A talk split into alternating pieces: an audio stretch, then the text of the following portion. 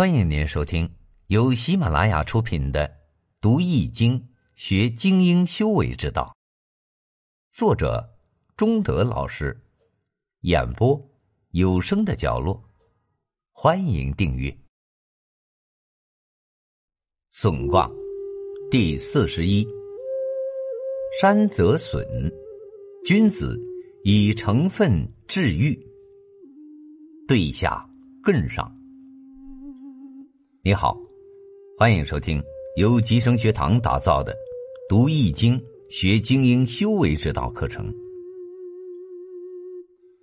易经损卦象曰：“山下有泽，损。君子以成分治愈。”意思是说，损卦的卦象是对下艮上，对为泽。艮为山，为山下有湖泽之表象。湖泽因为滋润山上的万物而减损自己，这就是损卦的含义。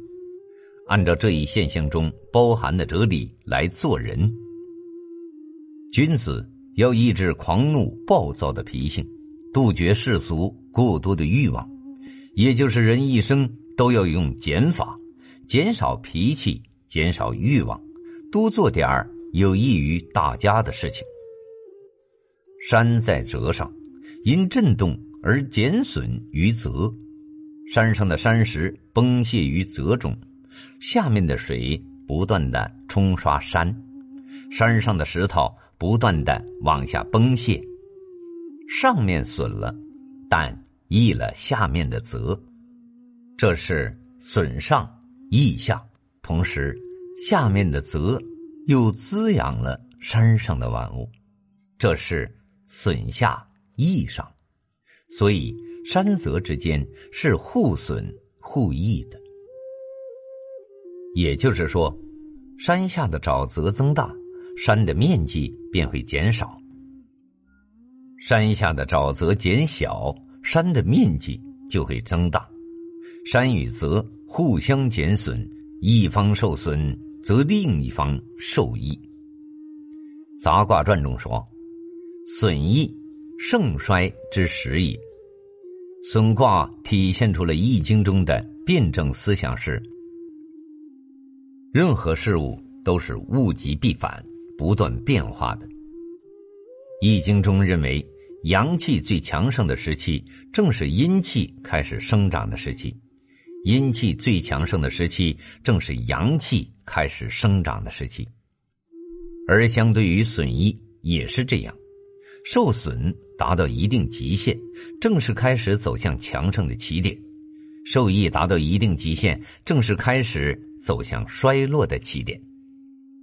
人生最重要的两件事，做好了就算圆满：一是减少脾气，加以平和之德。另一个是减少欲望，增加自强的能量。人是具足智慧的，能量必定很大。脾气和欲望减少够了，能量亦自然增加。减少损之又损，本来就是一种非常妙胜的智慧。曾国藩经常教育子弟要降龙伏虎，成分治愈。其龙其虎就是气和欲，可见其是多么的可怕。林则徐一生的座右铭就两个字：制怒。如果人没有学会减法，没有得损之又损之道，是非常可怕的。对付困难，就是减掉不良的脾性和永不知止的欲望，做到。损之又损，困难才能过去。一个人智慧的多少，就看那不良的品性减少了多少，他的智慧也能增长多少。老子在《道德经》中说：“为学日益，为道日损，其为道日损。”悔过自新，去贪欲，消除不良习气，要持之以恒的损自己所损。就是道，就是无为而为之道。此外，孙悟空也告诉我们，干任何事业都要投入成本，有所损益。我们既应精心的计算投入与产出之比，力求损益得当，又要有所节度，不可欺诈贪婪。天下事克己最难，我们一定要严格要求自己，在必要时应学会损己利人，不计较一时的得失。那些能够做到损己利人的人，一般都会事业亨通。